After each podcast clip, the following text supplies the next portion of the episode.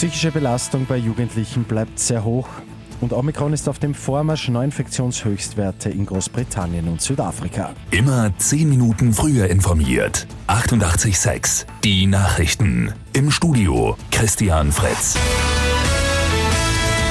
Die Donau-Universität Krems hat Ergebnisse einer neuen Studie zur psychischen Gesundheit von SchülerInnen veröffentlicht.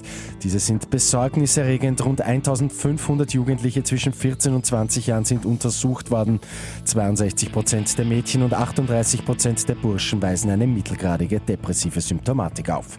Laut der Studie haben sich depressive Symptome, aber auch Angstsymptome und Schlafstörungen verfünf bis sogar verzehnfacht.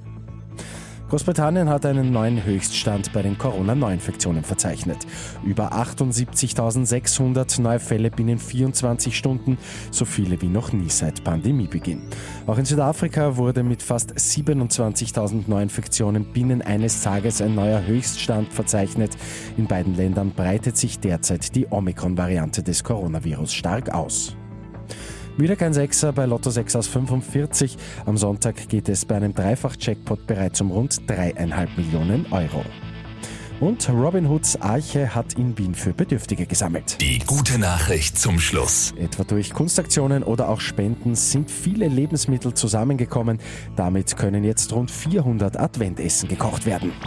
Mit 88.6 immer 10 Minuten früher informiert. Weitere Infos jetzt auf Radio 886 AT.